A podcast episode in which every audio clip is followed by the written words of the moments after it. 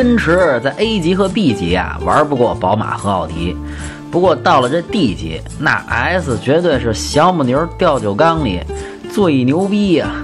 车里的做工是真心精致，大块的显示屏也挺怀神，氛围灯啊特别骚气，尤其是这紫色跟红色，那不是一般的骚啊，绝对让你旁边那位想干点啥。